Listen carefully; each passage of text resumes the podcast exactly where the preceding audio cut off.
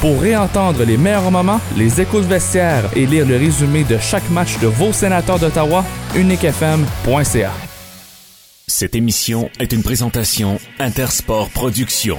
94.5 Unique FM, les micros sont ouverts. Bienvenue dans le vestiaire. Il y a comme une odeur d'esprit d'équipe. Les sénateurs reprennent les poils de la bête avec une victoire samedi dernier. Les Titans d'Ottawa ramènent des gros noms dans la capitale. Et les Broncos surprennent les Bills dans la NFL. On en parle ce soir dans le vestiaire. Voici notre promesse. Ce qui se passe dans le vestiaire reste dans le vestiaire. Au 94.5 Unique FM. Ce soir à l'émission, Nicolas Saint-Pierre pour parler des sénateurs en direct de Stockholm en Suède, ainsi que l'actualité dans la Ligue nationale de hockey, tout comme Renaud Lavoie, informateur NH de TVA Sport, pour parler certainement des Canadiens qui jouent ce soir contre ces mêmes Flames de Calgary. Luc Chénier, voix officielle des Olympiques de Gatineau. Trois matchs en trois journées, on en parle avec celui-ci. Nicolas Monette pour parler UFC. Martin Saint-Jean de NFL, grosse nouvelle. Le coordonnateur offensif des Bills congédié et Rosanne Jolie pour parler basketball.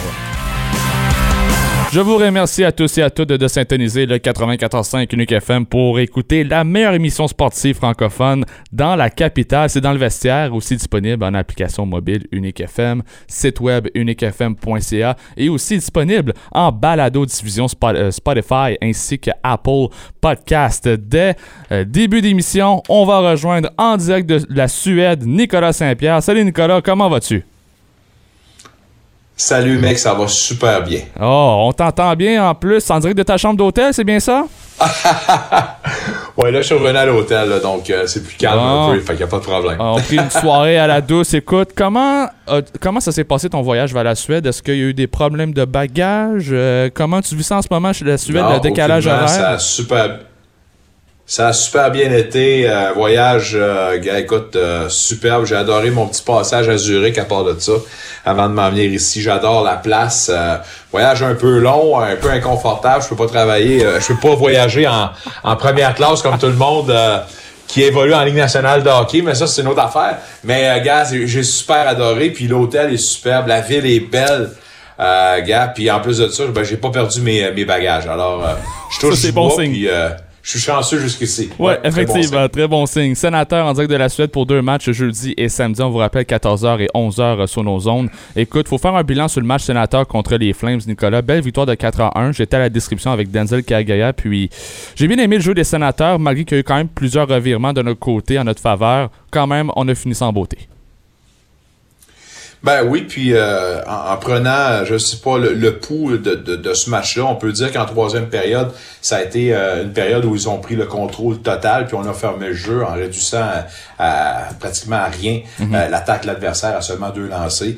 je parle aussi de sacrifice, une équipe également qui, tu sais, je veux dire, on disait souvent que depuis le départ de Craig Anderson, on avait une certaine instabilité devant le filet. Puis une des raisons, c'est parce qu'on n'était pas capable justement de bien protéger, de bien supporter.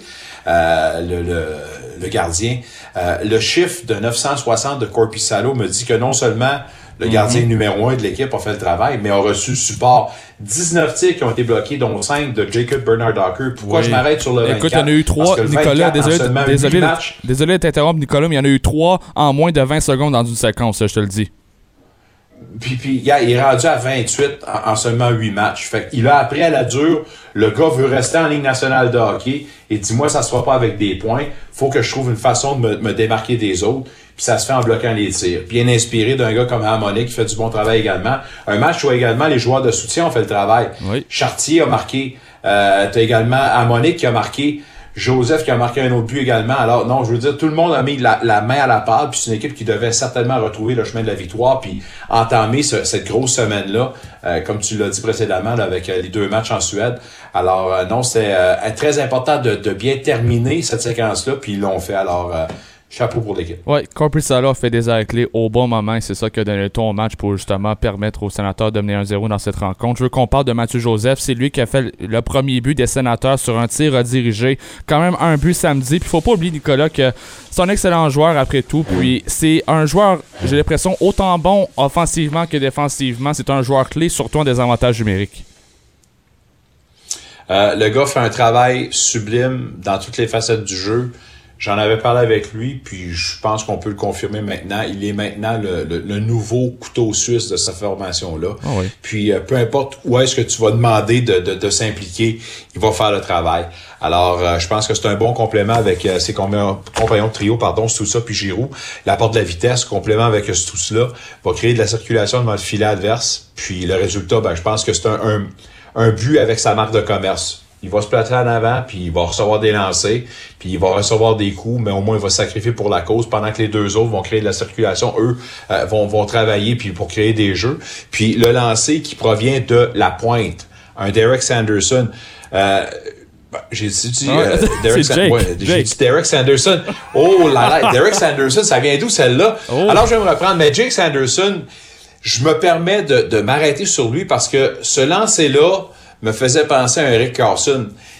Ah. J'ai dirigé, j'ai décrit tous les matchs d'Eric Carson dans l'uniforme des sénateurs. Je vais en connaître un petit peu sur le bonhomme, puis m'a dire en affaire, le gars semble trouver justement cette, brèche-là pour trouver les lignes de tir, puis encore une fois, créer des, des, des, des, moments forts pour marquer. Puis euh, Sanderson, j'adore son jeu. Puis un complément, ça prend du monde pour le compléter. Puis un gars comme Joseph qui va aller sacrifier devant la peinture bleue. Euh, Joseph fait du très bon travail. Puis euh, Joseph, il n'y a pas si longtemps, on se demandait est-ce qu'on doit se départir de lui puis envoyer donc. Je me demande au, moment où on se parle, mais si on peut vraiment se départir, si on pourrait se passer d'un Mathieu Joseph par la qualité de son jeu en ce moment. Alors euh, chapeau pour le bonhomme, puis en espérant que ça puisse poursuivre. Le gros secret, puis le mot à retenir pour un joueur chez les professionnels, c'est la constance. Puis le gars fait ses devoirs, puis le gars a, a rongé son frein durant la saison morte, puis l'an passé, ça n'a pas été facile. Il est arrivé en mission, il a commencé, puis il n'a jamais baissé, et c'est ça qu'on doit remarquer, euh, et on doit reconnaître de remarquable dans le jeu de Joseph cette année. Alors, chapeau pour lui. Tout à fait d'accord avec toi. Moi, j'étais le premier à dire de l'échanger, mais écoute, aujourd'hui, je regrette. Depuis ma description samedi, comment je l'ai vu jouer, je regrette, puis il faut le garder dans cette équipe. Par contre, Nicolas, un autre dossier qui met de l'eau chaude à la ligne bleue, eh bien, c'est le fait que Artem Zoub est encore blessé. À la ligne bleue, ça a commencé à bien aller. Zoub est blessé.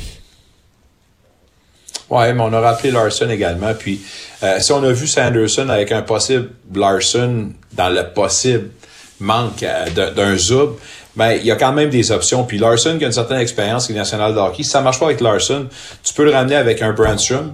Puis euh, même si c'est un gaucher, ben Larson, tu peux l'interchanger. Brandstrom, lui, est un gaucher qui peut jouer à droite. Euh, je vois ça comme ça parce qu'Amonic peut certainement être un bon complément pour Sanderson. Euh, je dis ça parce que je veux pas paniquer. Je comprends que Artem Zoub est le meilleur complément en ce moment pour Sanderson, mais avec son absence, on a vu quand même des joueurs qui ont été capables de, de bien fonctionner sur un court terme. Et, et c'est là qu'il faut ça, ça il faut s'arrêter là-dessus. C'est pas une solution à long terme, c'est un effet diachylon en ce moment. Mais si des joueurs sont capables justement de compenser la perte d'un zoom, euh, j'espère que ce sera pas à long terme, puis j'espère que c'est seulement pour, euh, je sais pas, prendre quelques temps de repos. J'espère qu'on va le voir en uniforme pour euh, euh le match de jeudi, euh, mais en son absence possible, puis on aura la confirmation probablement avec l'exercice de demain. Mais je veux dire, il y a quand même des solutions puis il faut pas paniquer. Puis encore une fois, ce que j'ai amené, c'est que oui, si Larson est un complément avec Sanderson, ça sera pas long que si jamais on voit pas d'atomes crochus, on pourra interchanger. Puis je m'attends à voir certainement un harmonique ramené sur la première paire avec Sanderson. Puis si jamais Larson doit être euh, descendu, ça va être sur un troisième paire. Puis euh, Brandstrom, là, on va vous dire, là, on n'en parle pas beaucoup, puis tant mieux à part de ça. Mais Brandstrom, je parlais de euh, Jacob Bernard Docker, trouver une façon de se greffer. Il s'est transformé il a pris son frein, il a compris que ça serait pas avec un accent offensif qu'il allait être un, joueur de Ligue nationale de hockey. Puis moi vous dire là, il fait de l'excellent travail sur la troisième paire comme top 6. Ah puis euh, un bon complément, puis un bonhomme qui est capable de bien protéger des joueurs en, ensuite de ça, puis qui est un joueur régulier Ligue nationale de hockey. Alors, comme si j'ai dit tantôt pour Joseph, au moment où on se parle, comment pourrait-on se passer d'un gars comme euh, Brandstrom dans l'alignement? Je pose la question, puis j'y réponds en même temps. Non, parce que DJ Smith, il a dit euh, en début samedi matin, avant que le, match commence, Eric Brandstrom, c'était euh, notre pièce manquante du désavantage numérique face à, un, une équipe comme les Flames qui était quatrième position dans la Ligue nationale de hockey à ce, cet aspect de jeu, l'avantage numérique. On s'entend que c'était 0 en 3 samedi au 75 Tire, puis Eric Brandstrom a fait un excellent travail avec Mathieu Joseph. Tout à fait. Ouais. T'as bien raison là-dessus, je peux pas te contredire. Non. Actualité Ligue nationale de hockey, congédiement de Jay Woodcroft chez les Oilers, faut qu'on en parle. On s'entendait On s'en entendait, Nicolas, on va pas se cacher parce que c'est vraiment pas, vraiment pas un bon début de saison pour Edmonton. On parle ici d'une équipe qui se retrouve actuellement dans les bas-fonds de l'association de l'Ouest quand même. Ouais, qui, qui produit vraiment pas assez. Puis euh, là, tu essaies de trouver des solutions. Euh, c'est sûr que tu peux pas changer les 20 joueurs, fait que tu vas te tourner souvent derrière le banc. Je peux comprendre, par exemple, que c'était la solution. Ben, la solution. C'était quand même une des, options, puis une option louable. Euh, je pense pas que le message, ben, plus on progressait et plus l'équipe s'enlisait, on voyait que on sentait que ce vestiaire-là répondait de moins en moins à son entraîneur. Puis on commençait à donner euh, euh, des, des, des, des, explications un peu euh, un peu aérées, puis il n'y avait pas nécessairement de solution, puis on, voyait que le bonhomme commençait à, être à court de tout ça. Alors, question de changer un peu le discours, puis on amène quand même un gars qui a une affinité avec un, McDavid. on nous a dit aujourd'hui que c'était pas une affaire que c'est McDavid qui a décidé qui d'amener puis envoyer donc. On l'a pas consulté. Mais si quand même je fais mon magasinage, puis si après le précédent qu'on a eu, euh, je me dis que si ça peut aider, ben c'est sûr que le bonhomme qu'on a amené peut certainement être une bonne solution. On va souhaiter, en tout cas, on part sur des, euh, des, nouvelles bases, puis on repart avec une page blanche. Alors tout le monde qui fait partie de cette formation-là euh, a une occasion de reprouver encore une fois qu'ils font partie de la solution. Alors on va voir si ce changement-là aura un effet bénéfique, mais ça va pas bien avec Edmonton. Puis si ça commence avec ça, il euh, n'y a rien qui nous dit qu'il n'y aura pas d'autres euh, décisions qui seront prises. Puis on va voir en tout cas, mais le résultat n'est pas là, puis l'équipe ne produit pas. Puis avec les deux, ou sont deux des meilleurs joueurs de Ligue nationale de hockey, alors paroxysme en ce moment, toutes les années où ils ne font pas euh, un long push dans les séries ou une longue présence en série sont des années gaspillées dans le cas de Dreisaitl et McDavid. Alors, faut régler ce problème-là au plus sacrant. Puis la prochaine solution, c'est certainement de trouver une stabilité devant le filet. Les Kings de Los Angeles seront à Québec, mesdames, messieurs, dans le cadre de deux parties préparatoires en 2024. Puis là, ça tombe bien. T'es mon invité. T'es un ancien fan des Nordiques de Québec. Je veux t'entendre t'exprimer là-dessus. Est-ce que t'as une initiative? Est-ce que t'as encore de l'espoir en voyant une nouvelle comme ça? Je pense qu'une nouvelle comme ça, c'est seulement, encore une fois, une façon de, sortir la carotte puis de la au bout des, partisans. Hein? Euh, je trouve ça bien cute. Euh, ce que je trouve plate là-dedans, c'est que le gouvernement euh, doit éponger ou aligner 5 à 7 millions de dollars de subventions. Puis je, puis je posais la question, qu'est-ce qui est si onéreux euh, pour, pour qu'on puisse expliquer ces 5 à 7 millions-là? Euh, on va me dire quoi, là? Faut, faut mettre ça à la saveur Ligue nationale de hockey. Ben, euh, moi de me tromper, là, ça fait 10 ans qu'on attend un, club Ligue nationale. J'espère qu'ils sont prêts d'en avoir un à. Le 5 à 7 millions, pour moi, c'est là que ça, ça, me, ça me pue au nez. Surtout le fait que ce building-là a été euh, bâti à 400 millions de dollars et épongé à 100% par le public. Celle-là, on nous le fait, avaler de travers en nous promettant encore une fois qu'on allait avoir un club. Alors, je fais partie de ceux qui, malheureusement, ont, ont perdu tout espoir. Puis, euh, pour moi, les Nordiques, c'est un beau rêve. Je me sens orphelin à ce niveau-là parce que j'étais un fan fini des Nordiques, je vous le dis. Puis j'ai probablement versé quelques larmes quand ils sont partis. Euh, des années après des années, on nous a fait croire qu'il allait avoir un retour. Euh, on nous a boudé à la dernière occasion. Euh, on nous dit que l'équipe ou la ville revient tout le temps dans les discussions, dans une possible expansion mais puis-je poser la question à un milliard et des poussières que ça va coûter pour la prochaine expansion pour un club? Qui peut vraiment se permettre tout ça dans le Québec Inc. de ce jour? Poser la question c'est un peu euh, y répondre, mais je vais laisser ça de même. Tant mieux si ça arrive, je vais être le premier à m'acheter des chandails puis aller encourager les Nordiques. Après que j'avais pris ma retraite de couverture des sénateurs, on s'entend. Mais, mais non, non, mais je veux dire, euh, je dis ça comme ça, mais, mais je, serais, je serais le premier à me réjouir. Mais je pense sérieusement que c'est un vœu pieux, puis euh, c'est bien cute, c'est une belle petite visite, puis on va se remémorer de beaux souvenirs. Nicolas, tu pouvais pas expliquer mieux, euh, expliquer mieux en tant qu'ancien partisan des Nordiques. On doit se laisser là-dessus. Probablement que Renault qui m'écoute, l'autre ah. bar qui a eu l'occasion de m'écouter, va passer la même affaire ouais, c'est ça. Bon, on en parle avec Renault dans quelques instants. Salut euh, Nicolas, prends soin de toi. puis, bye bye. On se reparle cette semaine en direct de la Suède, Nicolas Saint-Pierre. Salut. Bye. Et voilà, c'était Nicolas Saint-Pierre pour parler actualité des sénateurs ainsi qu'actualité dans la Ligue nationale de hockey. Mais c'est vrai, qu'est-ce qu'il dit au sujet des Nordiques de Québec? Écoute, tellement d'espoir qu'on laisse tomber aujourd'hui. On fait croire aux partisans de Québec avec ces deux matchs-là en 2024 où les Kings de Los Angeles vont s'amener. On verra bien ce qui va se passer l'an prochain. C'est ça qui va arriver au mois d'octobre à Québec. On vous rappelle que vous écoutez dans le vestiaire la meilleure, émission sportive francophone dans la capitale. Michael Lafleur à l'animation ce soir en remplacement de Nicolas Saint-Pierre. En vous rappelant qu'il y a neuf matchs Ligue nationale de hockey ce soir, dont euh, les Flames de Calgary contre les Canadiens de Montréal au Centre Bell. Alors on rejoint tout de suite au bout, euh, euh, du fil l'informateur LNH de TVA Sport, Renaud Lavoie. Salut Renaud, comment vas-tu ce soir? Et là, on ne reçoit pas Renault. OK, on, un petit problème technique. Petit problème technique. Alors, euh, Renaud Lavoie, on ne l'entend pas présentement. Il euh, faut juste appuyer sur. Il euh, faut juste revenir à event numéro 1, puisqu'on a rejoint Nicolas Saint-Pierre en direct de la Suède. Donc, il faut juste revenir à event numéro 1 pour revenir vers Renaud Lavoie. event. Faut appuyer sur event. Après ça, on appuie sur.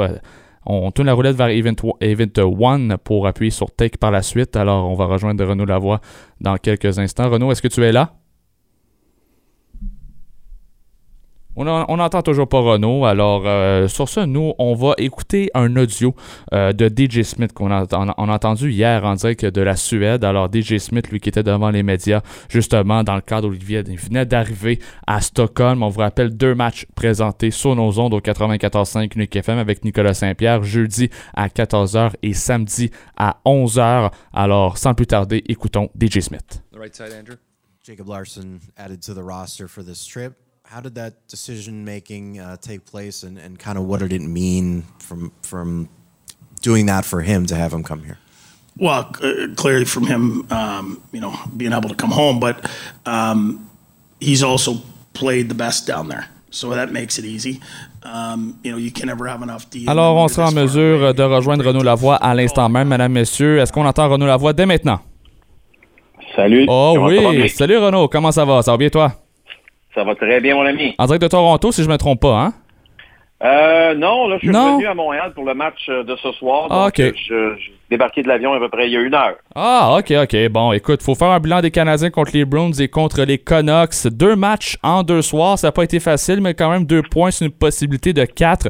C'était deux matchs qu'on pensait que les Canadiens allaient perdre, justement, mais c'était contre des bonnes équipes. Alors, on se parle, les Browns et les Canucks, c'est pas des équipes piquées des verres. Puis, on se retrouve ici avec euh, deux points, c'est une possibilité de quatre quand même, Renaud. Oui, et euh, le match de samedi, c'était un match qui avait beaucoup d'émotions. Euh, cette rivalité Bruins contre les Canadiens, c'est une rivalité qui, date de, toujours. C'est presque 900 matchs entre les deux équipes. Donc, euh, tu, voyais que tout le monde avait hâte à cette rencontre, si on peut dire ça ainsi. les Canadiens qui ont joué vraiment un match solide, un match mature. Et c'est ce qu'on voit de plus en plus. C'était le cas face aux Red Wings de Détroit la semaine dernière, il y a deux semaines face euh, aux, Golden Knights. On l'a vu encore une fois samedi face aux Bruins. Bref, tu comprendras que il y a bien des gens dans cette organisation-là présentement qui sont extrêmement heureux de la façon dont les choses se passent. Euh, mais comme tu le sais, euh, pour faire une omelette, il faut que tu casses des œufs. Donc, il y a des décisions souvent importantes qui sont prises. On a changé les trios. Euh, on, a, on a mis euh, l'emphase sur un, style de jeu beaucoup plus défensif. Puis tu vois, ça commence à rapporter. Je te dirais d'une certaine façon qu'il était temps, là, parce que ça commençait sérieusement à glisser. Je te dirais, il y a deux semaines après le match à, Vegas. Puis là, ben, on sent une équipe euh, qui, oui, face au Canucks, a connu un petit peu plus de difficultés, mais qui, quand on y pense, a toujours, toujours réussi à batailler, surtout en, première moitié de, rencontre. Puis, euh, écoute, j'ai hâte ce soir de voir face aux Flames. J'espère que les Canadiens vont garder leurs bonnes vieilles habitudes. En tout cas, récentes, bonnes vieilles habitudes. C'est ça. C'est qui est de d'être surtout, surtout, surtout responsable défensivement, de ne pas forcer le jeu. Euh, puis quand les Canadiens font ça, quand on joue un peu avec l'exemple d'un Sean Monahan, si tu me permets, c'est à partir de ce moment-là que cette équipe-là Mhm. est extrêmement efficace. Euh, Effectivement, Sean Monahan qui va affronter euh, son ancienne euh, formation euh, dès ce soir à 19h. Écoute, euh, j'ai oublié d'en parler, mais Canadien Bruins, ça faisait 4 ans, je pense, que les Canadiens n'avaient pas remporté un match contre Boston. Puis quand même, on l'a fait d'une belle façon, en prolongation avec un but signé Kaden Gooley. Maintenant, je veux qu'on parle de Juraj Slavkovski. Pas beaucoup de points présentement. Euh, c'est un peu c'est un peu un sujet autour du feu en ce moment, mais est-ce que tu vois une progression dans son cas avant- avec le match qu'il a connu dimanche contre Vancouver? Ben, je pense que oui. Il y a tellement. Tu sais, ce gars-là, si tu regardes son premier match de saison, ça a été une excellente rencontre pour lui. Il a connu une bonne fin de camp d'entraînement. C'est un gars qui euh, va avoir encore des hauts et des bas dans son jeu. Mais il ne faut pas oublier une chose. là. Il a 19 ans. OK? C'est sûr. Euh, à 19 ans, là, euh, tu ne peux pas commencer à, à- à dire je vais runner la Ligue nationale. Tu as Connor Bedard qui est capable de faire ça? Mais des Connor Ouais, Bedard, mais- là, c'est une exception, là. On s'entend que le repêchage où Slavkovski était repêché, c'est pas le même que celle que Bédard était repêché par Ben Chicago, non. là. Ben non, c'est complètement différent. Puis, en même temps, bien, je trouve que Uri, pour oublier une chose, a été blessé au mois de janvier, a raté le reste de la, de la dernière saison, donc une moitié de saison qu'il a raté ou à peu près. Puis, c'est toujours une question de progression. Est-ce qu'il nous démontre une progression? La réponse à ça, c'est oui. Ah Il y a eu un match inquiétant, je, je dirais même très inquiétant, le 28 octobre face aux Jets de Winnipeg. Effectivement. Pour une raison vraiment étrange, ce gars-là était incapable de faire quoi que ce soit avec la rondelle, donnait la rondelle à l'adversaire constamment. Et à partir de ce moment-là, on s'est inquiété. Ça a été euh, un- un- une semaine difficile pour lui jusqu'au au, au match, au samedi soir suivant du côté de, Saint-Louis où il a réussi à marquer en début de rencontre. Euh, puis on l'avait placé à ce moment-là avec Nick Suzuki et, Cole Caulfield. Mais, au-delà de tout ça, je regarde euh, sa progression, je regarde le caractère du jeune homme. C'est une éponge, c'est un gars qui veut réussir, c'est un gars qui veut travailler. Il n'a pas changé, il ne changera pas. euh, puis il y a beaucoup, beaucoup de positifs qui s'en vient avec ce, ce gars-là. Un autre sujet chaud que j'ai l'impression que les partisans en parlent souvent et même que là, c'est le ménage à trois devant le filet. Écoute, euh, j'ai hâte de t'entendre, j'ai hâte de t'entendre là-dessus parce que moi mon opinion là, c'est que j'ai l'impression qu'on donne pas assez de chance à Grenouille Primo, euh, il ne progresse pas assez. C'est sûr qu'il commence à vieillir, ce n'est plus maintenant un jeune espoir entre guillemets, mais on l'empêche de progresser seulement deux départs cette saison dans ce ménage à trois entre Primo, Allen et Montembeau. Puis en parlant de Montembeau, ben on pense déjà à le signer. Que vaut Montembeau quand même dans cette prolongation de contrat qu'on pourrait lui signer là? Ben, moi, je pense que ça va ressembler à, à 19 millions trois ans. Ouais, ça a l'air ça. Un truc comme ça. On, on- tu sais, écoute, là, je te donne un, un chiffre dans les airs, si tu me permets. Ben Mais- pas plus là, tu sais, pas plus quand même là. C'est ça, exact. Donc, donc tu, tu regardes ça et tu te dis, écoute, le ménage à trois, je comprends, mais comme, comme Kent Hughes m'a dit euh, pas plus tôt, pas plus tard que cet après-midi, if, if, if, you don't, if, it- if it's not broken, don't fix it. Dans le sens que si c'est pas brisé, commence pas à arranger quelque chose qui ne l'est pas. Est-ce que c'est idéal? Non. Est-ce que ça fonctionne? Oui. Est-ce que ça va être comme ça toute l'année? Non. Moi j'espère. Mais on n'a pas d'urgence, là. Mais d'a- d'après moi, on va faire, on va faire l'équation suivante. 1 plus 1 égale 2. La journée qu'on sait que Samuel Montembeau est, est- est- est signé et qu'il reste avec l'équipe, à partir de ce moment-là, on a des décisions à prendre. OK? Mais tant et aussi longtemps que cette, signature-là n'est pas faite, je pense, pense qu'il va falloir être encore patient.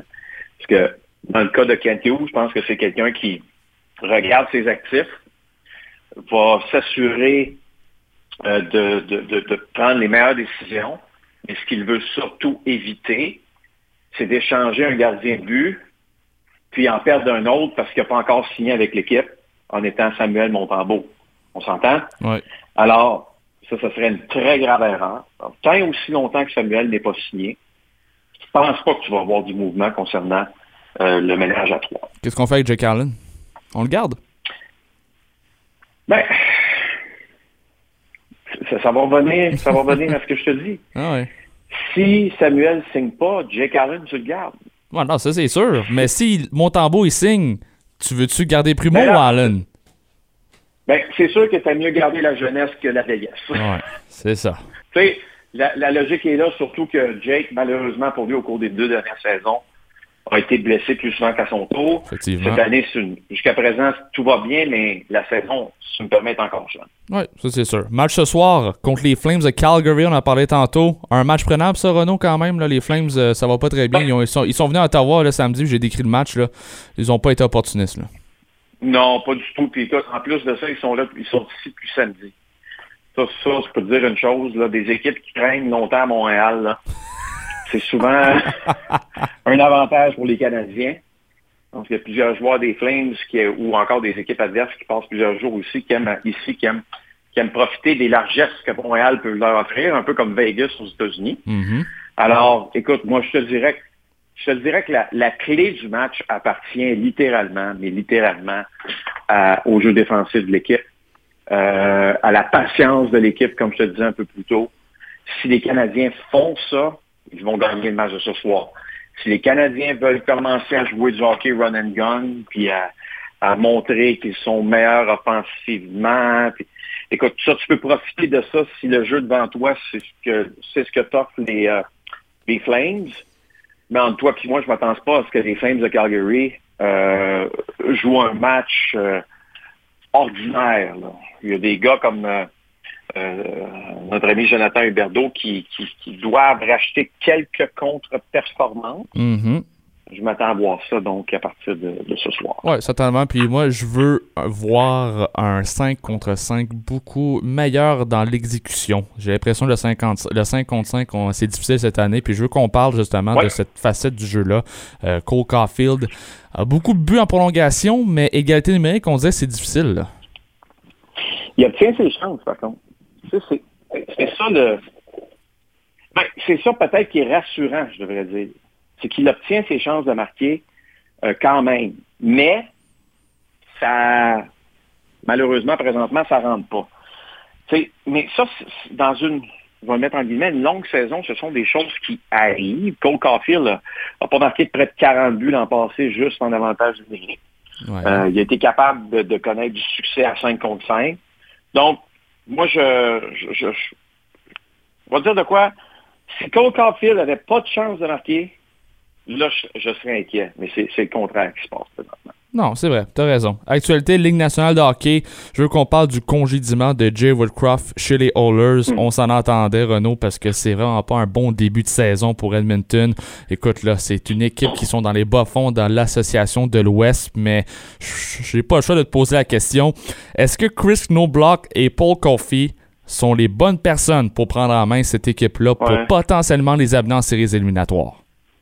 Ben, oublie pas une chose, hein. À chaque fois qu'une équipe fait un changement d'entraîneur dans la saison, normalement, ces équipes-là deviennent extrêmement dangereuses par la suite. Et souvent, ces équipes-là font beaucoup de chemin en séries éliminatoires. Donc, je vais être honnête avec toi, je ne. Quand les, les Oilers encore avaient leur entraîneur avant le congédiement samedi, je, je l'ai dit en nombre, je vais le répéter, gagez pas contre les Oilers, là. Parce que s'il y a une équipe qui est capable de revenir, c'est justement les Oilers d'Edmonton.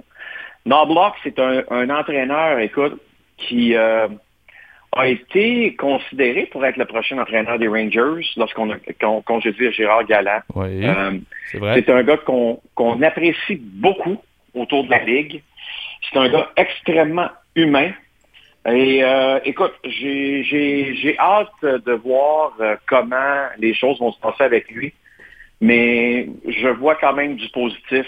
Je pense que du côté des Oilers, on a pris euh, le bon choix d'entraîneur, pour être honnête avec toi. C'est parmi les jeunes entraîneurs, c'était probablement un des mieux cotés, je te dirais, qui était dans la Ligue américaine.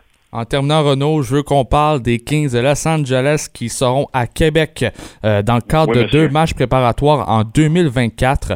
Est-ce que tu aimes l'initiative d'avoir une équipe euh, de la LNH s'amener à Québec comme ça? Ben, tu sais, je pense que pour la Ligue nationale, euh, c'est important de voir que Québec est un marché actif. Pour Québec, c'est important de montrer à la Ligue nationale qu'on est actif. Et, et ça, euh, qu'on le veuille ou qu'on le veuille pas, éventuellement, il y a une décision qui devra être prise. Est-ce qu'on fait une expansion ou non?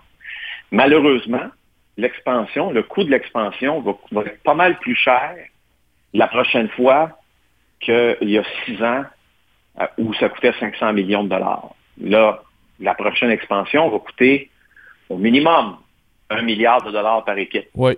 En dollars américains, pas en Non, dollars non. canadiens. Américain. Donc, c'est le double.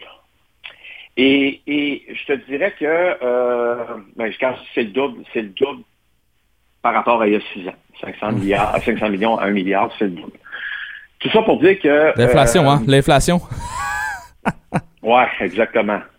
Mais, mais tout ça, j'ai hâte de voir comment tout ça va avancer. Moi, je te dirais une chose. Euh, je ne sais pas si Pierre-Carl Pelado est encore intéressé à être propriétaire, mais il est propriétaire des Alouettes. Oui. Ça va pas payer ses affaires comme propriétaire de Ah oui, ça va comme Gray. Exact. Donc, on peut faire un petit parallèle avec un petit clin d'œil en disant, tiens, s'il était propriétaire d'une équipe de hockey, peut-être que les choses iraient aussi bien à Québec. Mais Mhm. mon impression, c'est que oui, Pierre-Carl Pelado a un intérêt encore pour les Nordiques. Il y en aura toujours un. Mais je pense pas qu'il va être seul dans, dans, dans la galère, comme on dit. Alors, tu sais, il faut, il faut quand même qu'éventuellement ce dossier-là se règle. Moi, j'ai tout le temps dit, je vais le répéter, tant que Gary Bettman est là, il n'y aura pas de hockey à Québec. Mais, écoute, est-ce que je pourrais être surpris? Oui. Est-ce que j'aimerais être surpris? Oui. Est-ce que les partisans de, de hockey, dans, pas juste au Québec, en, en Amérique du Nord, seraient heureux? Oui. Puis des joueurs de hockey, il y en aurait une méchante gang qui seraient heureux aussi. Non, effectivement. Alors, tout est là pour réussir. Il suffit simplement de- qu'on trouve la, la bonne façon pour euh, amener l'équipe là-bas. Ah, merci. Euh, ouais, non, non, effectivement, Renaud, euh, t'as raison. Écoute, je veux te remercier. On doit se laisser là-dessus, Renaud. Mais passe une excellente soirée, puis passe un bon match ce soir entre les Flames puis les Canadiens, puis on se reparle jeudi. Salut, mec. Et voilà, c'était Renaud Lavoie, notre informateur LNH de TVA Sport, euh, pour certainement parler des Canadiens qui jouent ce soir à 19h. Puis une petite nouvelle avant de rejoindre Luc Chénier pour parler des Olympiques. Là, des gros noms euh, sont euh, maintenant euh, avec les Titans d'Ottawa. Nous, nous sommes les diffuseurs officiels des Titans d'Ottawa euh, pour le baseball, notamment Tyler Gendron, lui qui avait lancé euh, euh, en 2022. La première saison, les Titans sont venus de la capitale. Tyler Gendron était le lanceur numéro 1 de cette formation. Aujourd'hui, âgé de 28 ans, revient puisqu'il jouait pour Winnipeg l'année dernière. Ça ne s'est pas très bien passé. Une fiche de 2 victoires, 7 défaites. Peut-être une ligue un petit peu trop forte pour celui-ci, alors il revient dans la Ligue Frontier avec euh, les Titans d'Ottawa. Puis je termine avec euh, une nouvelle. euh, Taylor Wright, un des joueurs les plus utiles défensivement et offensivement chez les Titans l'année dernière, revient pour la saison 2024. Juste, juste vous rappeler ces statistiques là, rapidement. On parle ici, d'une moyenne au bâton de 292, 20 doubles, 9 coups de circuit et 51 points produits. Ça a été le joueur le plus constant de l'année chez les Titans. Alors très heureux de le revoir à, à Ottawa pour euh, justement le décrire cet été au, au stade d'Ottawa avec les Titans. Diffuseur officiel ici au 94.5. Alors rejoindre à l'instant même la voix officielle des Olympiques de Gatineau, Luc Chenier. Comment ça va, Luc? Salut Mick, ça va très bien, toi? Eh oui, ça va bien, merci. Trois matchs en trois jours pour, ta, pour la formation des Olympiques de Gatineau. Trois points sur une possibilité de six, mais j'ai pas le choix de revenir sur le bilan entre les Olympiques et les remparts disputés au centre Slush Poppy euh, ce week-end dernier. Deux matchs très serrés, Luc, on va pas se le cacher. là. Euh, Deux matchs serrés, mais deux matchs en levant aussi. Hein. C'est deux formations qui euh, on doit rebâtir pour l'avenir. Euh, ça a donné un bon spectacle.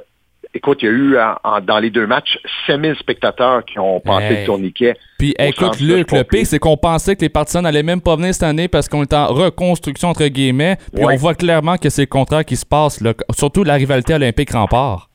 Oui, oui, et c'est, euh, écoute, euh, un, euh, les billets de saison, on a vendu plus de billets de saison cette année que l'an passé, euh, même si c'est une reconstruction. L'important, c'est que les joueurs se donnent à tous les matchs. Alors, ça a été deux bonnes rencontres. Moi, je pense que le, le match perdu en tir de barrage, les Olympiques méritaient de gagner cette rencontre-là.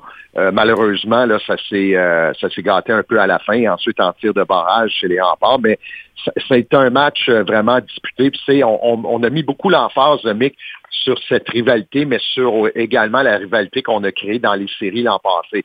C'est oui, il y avait des joueurs des remparts de Québec euh, encore dans l'alignement, il y en avait quatre, Du côté des Olympiques, il y en avait deux. Il y en avait seulement qu'un qui était habillé parce que Vitrano, euh, lors de la série contre les remparts, a vu plus de temps euh, dans les gradins que sur la patinoire. Alors, il y avait vraiment un joueur, c'était Vincent Maisonneuve qui était là.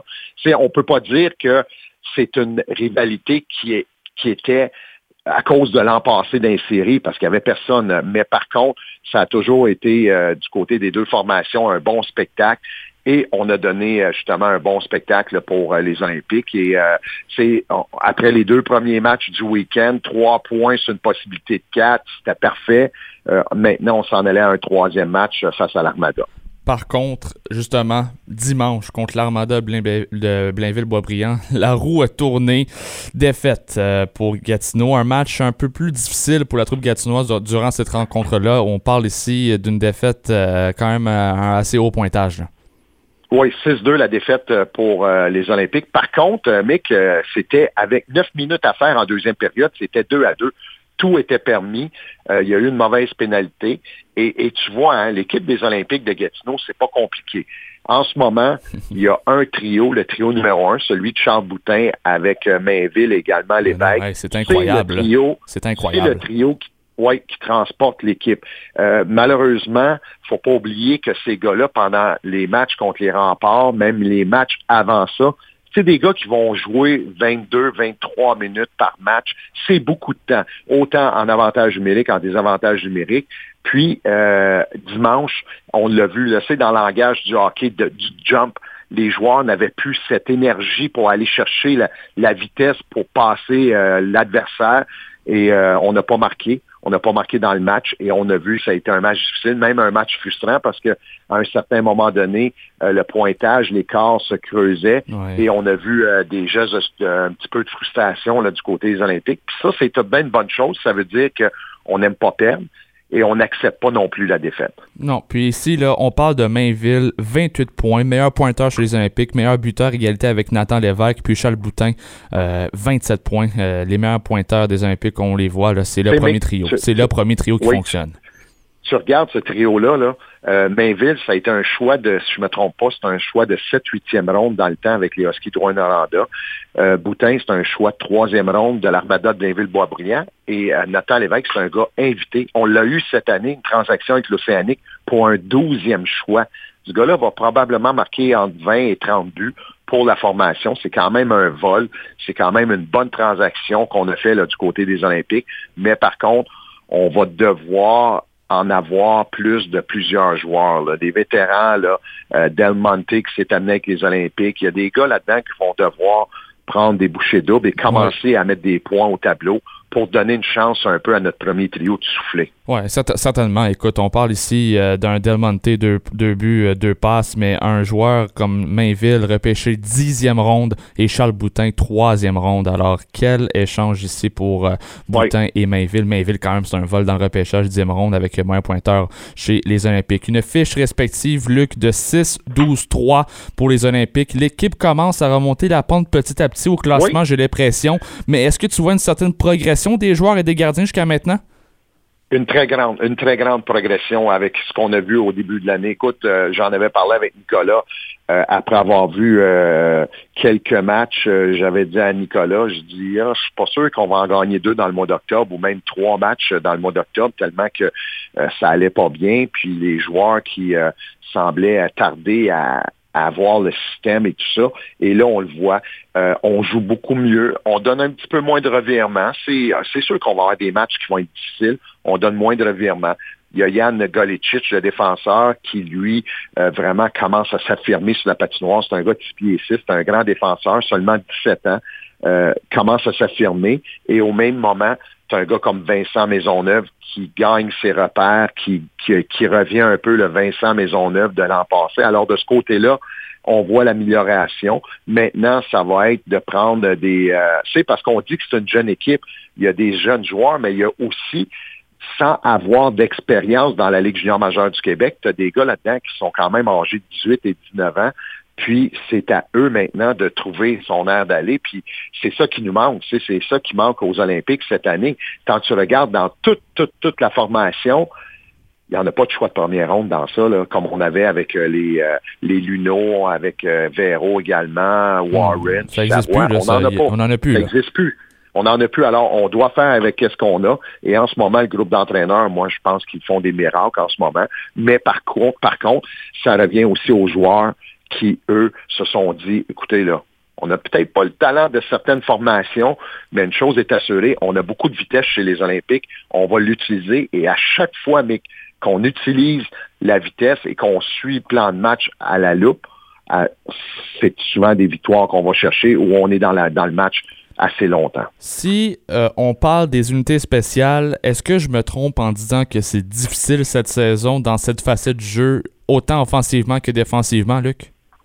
Ben, a- assurément, parce que tu n'as pas de t'as pas de, de, de joueurs euh, de talent. C'est et là, je veux pas rien enlever aux autres joueurs en disant qu'ils sont pas talentueux, mais c'est quand on regardait l'avantage numérique l'an passé, il y avait des Nadeau, il y avait des euh, Gendron également à la défensive, Luno était là, Béliveau était là. Tu avais des, des gars qui étaient capables d'amener un RIP à un avantage numérique. Là, c'est plus difficile. Euh, on a parfois des chances euh, de marquer. On a marqué lors d'un des matchs contre les remparts de Québec, mais on n'a pas ce joueur-là qui peut venir justement prendre charge de l'avantage numérique. Et en désavantage, je te dirais que c'est un petit peu mieux parce qu'on a commencé à, à- à- justement à se mettre devant les lancers et à bloquer des lancers parce que en désavantage numérique, tu dois bloquer des tirs et on ne le faisait pas avant. On, avait des lignes de tir complètement ouvertes devant les joueurs. Maintenant, on, est un petit peu mieux, mais tout ça revient à une équipe qui euh, a été bâtie cette année avec beaucoup, beaucoup de joueurs invités, beaucoup de joueurs non plus qui n'avaient plus de place ailleurs qu'on a fait de la place avec les Olympiques. Et c'est ce qu'on nous donne, mais par contre, ça ne veut pas dire que c'est pas un bon spectacle, parce que moi, je peux te dire, l'an passé, les matchs, euh, et je regarde les deux matchs qu'on a eus en fin de semaine contre les remparts de Québec, les gens étaient très, très satisfaits quand, a, quand ils ont quitté le centre Serge Poppy parce que le spectacle était quand même très bon. C'est ce qu'on veut voir aussi des Olympiques. En terminant, Luc, je veux que tu me parles de Pierre Turgeon qui a été intronisé au Temple de la Renommée récemment. Oui. Tu as eu la chance de le côtoyer, de jouer contre lui lorsque tu jouais avec les Olympiques en 86-87. C'est pas pour te vieillir, Luc, là, mais comment tu décrirais Pierre Turgeon à l'extérieur de la glace et sa carrière dans la Ligue nationale de hockey?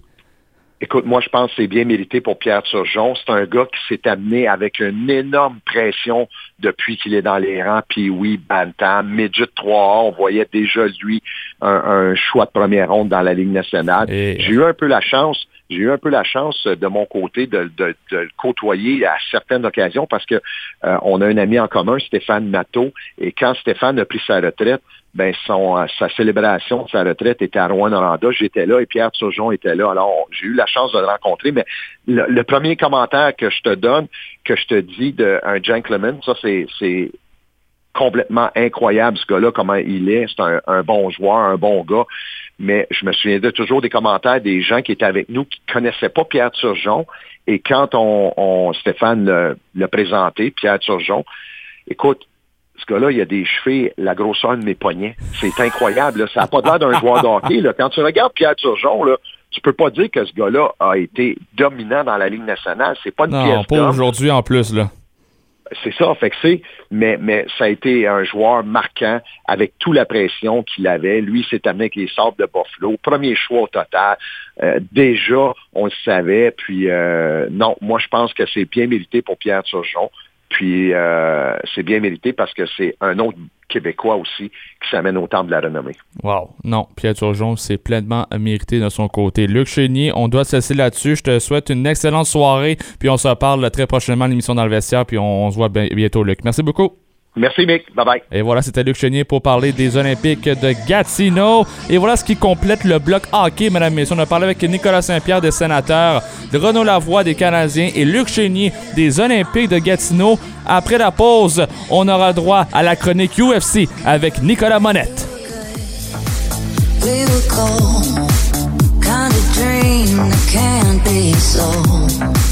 We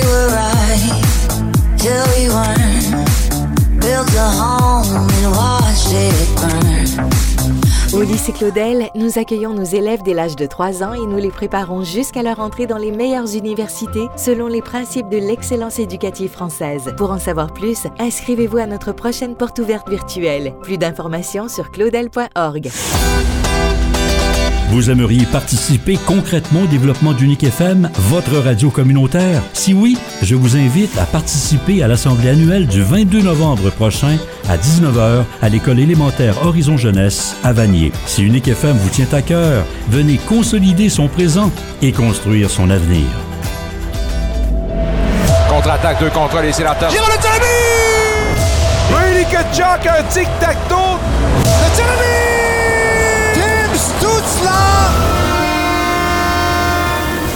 Le hockey des sénateurs avec Nicolas Saint-Pierre au 94.5 Unique FM. Le temps est bon, le ciel est bleu. Ici Max Boger, je vous invite à Chanson Souvenir. J'ai le blues de vous. Vous sirotez un doux plaisir. Tes yeux sont si profonds qu'en me penchant pour boire, j'ai vu tous les soleils venir se mirer. Chanson souvenir avec Max Boger le dimanche 16h au 94,5 Unique FM. Cette émission est aussi disponible via l'application mobile Unique FM. Salut tout le monde, ici Jonathan Desnoyers, animateur du Top 10 de Nick FM. Le samedi midi, je vous invite à venir découvrir nos 10 plus gros coups de cœur musicaux de la semaine. On est chanceux, on a de la très bonne musique franco sur nos ondes et on vous en fait profiter. Le Top 10 d'Unique FM, chaque samedi à midi au 94.5 Unique FM. Jusqu'à 19h, vous êtes dans le vestiaire avec Nicolas Saint-Pierre et la meilleure équipe de collaborateurs sportifs au 94.5 Unique FM. Ici Claude Julien, vous êtes dans le vestiaire avec Nicolas Saint-Pierre. Eh bien non, petit Claude, c'est Michael Lafleur en ondes ce soir en placement de Nicolas Saint-Pierre, Claude Julien. On rappelle, ancien entraîneur-chef des Bruins de Boston, notamment des Canadiens de Montréal et Tutti Canti. Mais pour l'instant, revenons aux choses sérieuses. On parle UFC avec Nicolas Monette pour sa chronique. Salut Nicolas, comment vas-tu? Ça va bien, toi, mec? Ah oui, ça va très bien. Écoute, faut faire un retour, un bilan sur la UFC 295. Qu'est-ce qui s'est passé de spécial? Qu'est-ce que tu as aperçu dans ce week-end de UFC 295? Écoute, euh, grosse fin de semaine de bataille. Pas des batailles qui ont... Ben là, j'espère, c'est une bataille, là. Oh oui, mais c'est- honnêtement, les batailles étaient très courtes, à dire vrai. Ah, ouais? Euh, dans les, les cinq, euh, les cinq bagarres sur la, la carte principale, euh, ça n'a que duré 18 minutes de temps dans l'octogone, qui est complètement ridicule quand on pense qu'une bataille, ça va au juge, ça dure 15 minutes. Ah, OK. Fait que, euh, il y a eu une, deux, trois, cinq batailles en 18 minutes pour euh, tu sais, environ un 3-4 minutes par bataille. C'est ridicule, la vitesse. Hey, c'est quoi la moyenne? C'est quoi la moyenne dans le fond? La moyenne revient à 3 minutes 30. Si maman, c'est pas pire, là. Mais Non, mais normalement, là, je parle. ah, euh, typiquement, on frappe au moins la troisième ronde. là. Souvent, beaucoup de décisions aussi. Fait que c'est au moins 10 minutes. Hey, là. hey, non, hey, c'est ridicule. là, que, euh, il y, a- il y, en a qui ont fini dans une minute, une minute 31, une minute 30. Fait que c'est des batailles qui ont été très vite. On peut parler tout de suite de Tom Aspinall contre euh, Sergei Pavlovich. Aspinall qui remporte, qui devient le troisième champion de l'histoire euh, qui provient de l'Angleterre. Donc, euh, c'est Michael Bisping qui a gagné de façon magique contre Luke Rockhold. Lui aussi qui était juste sur un deux semaines d'attente pour gagner ce championnat-là. Donc, un beau stadon avec Tom Aspinall aussi sur deux semaines. Puis après, il y a évidemment le champion actuel du temps sur les 10 livres, Leon Edwards. Donc, Aspinall euh, gagnant par euh, KO, tout simplement. Ça a pris 1 minute 9 secondes dans la première ronde pour dire euh, regarde, j'ai gagné. Euh, un beau moment avec son père aussi, qui est son entraîneur en chef. Donc, beaucoup d'émotions. Un homme qui est considéré par plusieurs très haut, beaucoup de respect dans la sphère pour lui. Euh, chose qu'on voit pas souvent pour des champions par intérim. Souvent on dit ah ben c'est pas vraiment toi le vrai champion, tu sais, c'est John Jones. T'es qui toi? Pourquoi tu as la ceinture? Mais on voit pas ces discours-là avec Tom Aspinall. Le monde semble le respecter euh, beaucoup, mais beaucoup. Euh, Aspinal qui a remporté son combat en fin de semaine, euh, puis il devient champion intérimaire des poids lourds quand même. C'est pas piqué des verres de son côté? Non. Non, pas pantoute. Là. Comme je viens de dire, c'est quand même assez impressionnant que, qu'il a fait un parcours pas facile. La dernière fois qu'il s'est battu, ça a cassé la jambe.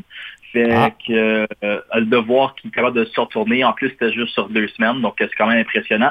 Et puis euh, l'autre surprise de la soirée, peut-être pas une surprise, Alex Pereira contre Year Prohaska pour euh, le champion de light heavyweight Mhm. pour la catégorie de 205 livres.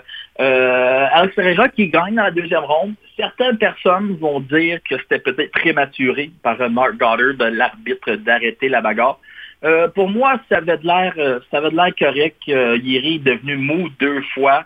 Euh, il a même avoué après, très gentleman de sa part, de dire oui, j'ai j'étais complètement sonné. C'est une bonne, c'est une bonne décision. Évidemment, en tant que guerrier qu'il est, c'est pas facile avouer de dire que, écoute, j'ai perdu. Ouais, c'est sûr, là. a fait de la bonne décision. Ils veulent toujours la chance de troisième, quatrième, cinquième chance pour voir s'il peut pas attraper une jambe, quelque chose pour euh, essayer de, perdurer le combat. Mais non, il en bon perdant, il a avoué que Ferreira a eu le meilleur de lui cette soirée-là. Puis euh, Pereira, qui devient le premier combattant de l'histoire de la UFC à être à la fois un champion dans la catégorie de 185 livres et de 205 Ouais, livres. impressionnant. Euh, chose qu'on dit, ah, c'est pas, c'est pas si impressionnant que ça, mais dans tous les sports de combat, 20 livres, laisse-moi dire que c'est beaucoup, mais beaucoup de poids de différence. Ouais. C'est pas comme si tu un champion à 145 et 155 comme le fait Non, euh, c'est Conor McGregor, par c'est exemple. quand même une grosse différence. 20 livres, c'est beaucoup. C'est beaucoup, c'est deux bébés. Si on, si on le voit de même, là, demande à une femme enceinte qu'elle a eu des jumeaux, je pense qu'elle a fait une différence après qu'elle a accouché.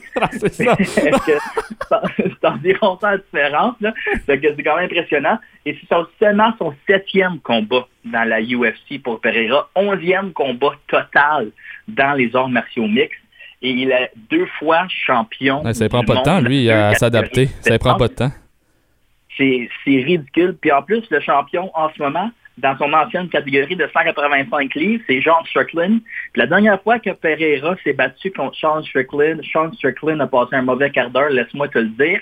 Fait en ce moment, Alex Pereira regarde probablement euh, tout le monde euh, dans les 185 et 205 puis dit « Allô, euh, c'est moi, I'm the king ». Puis il a même fait un petit message à Israel Adesanya, puis à cause d'une grande rivalité entre les deux, puis il a dit, à la fin, il a dit « Come to daddy ». Oh, Donc, à bye voir bye. euh, si euh, Israël va monter à 205 livres pour essayer de, de se battre contre Pereira pour une cinquième fois. Euh, on va voir. On va voir qu'est-ce qui va se passer à ce niveau-là. La UFC, c'est vraiment un, un sport de fierté, j'ai l'impression. Honnêtement, Ah, là, oui, on oui. parle ici, là, comme tu as dit, l'adversaire de Pereira qui assume qu'il a quand même euh, perdu, ça, tu dois laisser ta fierté de côté. Mais là, dans ce genre d'initiative-là où tu le provoques, ça, c'est tu essaies de mettre ta fierté la- le plus en valeur. on, on parle souvent de ça. Je pense que c'est Joe Rogan qui a donné l'exemple. Il a dit le, la boxe et les, les arts martiaux mixtes, c'est le seul sport où que tu peux dire à quelqu'un je t'ai battu, c'est ça qui est ça. On va dire mon équipe te bat au hockey, mais moi je peux te dire viens dans le parking, on va voir c'est qui qui va gagner. Oh, ouais, Tu peux pas dire ça. ça. après d'avoir fait un combat d'arts martiaux mixtes. C'était ça. La bataille était juste dans le parking avec un arbitre. C'est ça. Puis en plus, toi qui prends pour les Maple Leafs de Toronto, on a, vous avez un Ryan Reeves. C'est ça. Fait que nous autres, on n'est pas payés pour ça. Là. Mais- Ah, c'est ça, c'est ça le pire. Je veux qu'on parle de Benoît Saint-Denis. Euh, tout un combat pour celui-ci. Tu m'as écrit Watatatata quand même. Benoît Saint-Denis, pour moi, c'est un coup de cœur dans la UFC. Que 27 ans. Ça fait juste 3 ou 4 ans, si je me trompe pas, qu'il fait des arts martiaux mixtes, un ancien des forces armées spéciales françaises. Euh, le, le gars, euh, tout simplement, euh, c'est un tueur. C'est un tueur. il a- il a pas peur devant rien. Gagne par KO dans la première ronde contre Matt Frevola. Matt Frevola, qui est pas n'importe qui. Il était numéro 14 ou 15 dans la catégorie de 155 livres. Donc, une grosse victoire pour le Français. Le Français qui se classe maintenant numéro 12 dans le monde dans la catégorie des 155 livres. Wow. Je vous avais dit de mettre votre hypothèque sur cette bagarre-là. Si vous l'avez faite, envoyez-moi un petit 2. Euh, ça me fait Oh. plaisir. ok, bon. On va dire à tous les auditeurs auditrices de faire ça là, demain euh, par, euh, par euh, chèque ici au 245 Avenue McCarter. Mais je veux qu'on termine sur le dernier sujet ce soir, Nicolas, pour ce qui est de la UFC 297. Ça a été confirmé. Ça va se passer à Toronto. Puis en ce moment, l'alignement partant pour justement ce- cette compétition-là à Toronto, on parle ici d'un Charles Jourdain, de Marc-André Barrio et de Mike Malo. Oui, donc euh, ça sera nos, trois Canadiens qui vont fièrement nous représenter, qui ont été confirmés jusqu'à présent. J'ai la suspicion que Lupi Godinez pourrait tout de même s'ajouter à la liste.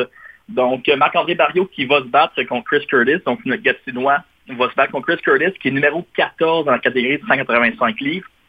Donc, une chance pour Powerbar de se classer dans le top 15 mondial dans la catégorie de 185 livres. Un combat qui va être difficile quand même, donc très hâte à voir euh, comment ça va se dérouler.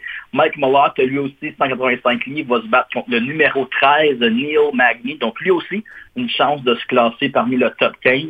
Et puis un coup de cœur personnel, Charles Jourdain, euh, dans la catégorie de 145 livres, va se battre contre Sean Woodson. Sean Woodson qui est très grand et bizarre pour la catégorie. Il y a des proportions bizarres.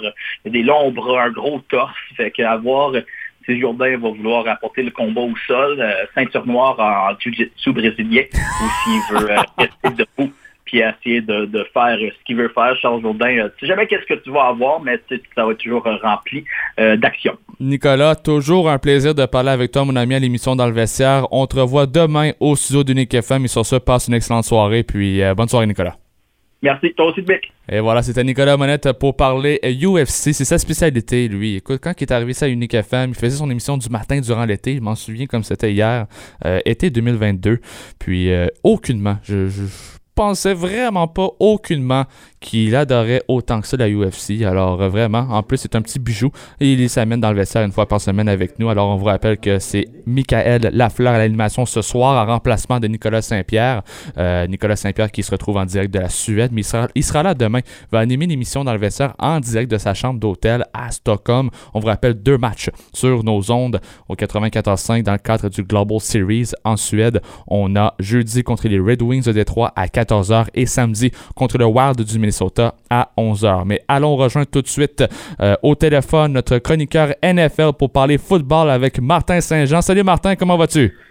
Salut Mick, ça va très bien toi-même? Ah, ça va très bien, Martin, merci. Semaine 10 complétée dans la NFL. On arrive quand même à grands pas euh, des séries éliminatoires, mais faut faire encore une fois un petit bilan de ce qui s'est passé dans la NFL ce week-end. Un match, je veux commencer comme ça, on commence en force là. Colts versus, versus Patriots. La, défini- la définition, le Martin, d'un match plate avec aucune action, j'ai l'impression. Ça, là, c'est un match que tu regardes à la télé, là, t'es comme, ah, je regrette d'avoir regardé ce match-là. Ben oui, malheureusement, c'est pas le spectacle euh, qu'on voulait. Est-ce qu'on s'en doutait? Probablement. Les Patriotes qui se cherchent beaucoup offensivement cette année, on le voit avec Mac Jones. L'arrivée de Bill O'Brien, ça va pas nécessairement bien. Il y a même des rumeurs qui circulent avec notre cher Bill Belichick. Est-ce qu'il Oh, joue oh. sa dernière saison comme entraîneur-chef? Lui qui est d'ailleurs aussi le directeur général. Ouais. Je me suis toujours dit, est-ce que c'est nécessaire qu'il soit directeur général? Je pense que être Robert Kraft, le, le- le propriétaire, je dirais, écoute, Bill, on t'aime bien comme coach, comme DG, on voit que ça fonctionne pas tellement bien, on n'a pas les effectifs nécessaires. Et on, on- on est dernier dans la conférence, c'est quelque chose pareil, là. Les Patriotes derniers, j'ai jamais entendu ça, je pense, de ma vie. Bref. C'est vrai, euh, c'est ça le pire, parce qu'on pensait que. Bill allait rester là jusqu'à la fin de sa carrière et même jusqu'à temps qu'il décède. Tu sais, euh, on, on pense ça, là. Ah oui, absolument. Mais là, avec une défaite comme ça, 10-6, Ouais. écoute, quand ta défensive cause juste 10 points, il n'y a aucune raison que tu perdes. Euh, mais l'offensive est juste épouvantable. C'est la pire offensive de la Ligue, c'est aussi simple que ça. Ouais. Euh, donc pour moi, il n'y a pas vraiment d'autre excuse. Ça prend des gros changements à la Nouvelle-Angleterre. La saison est terminée.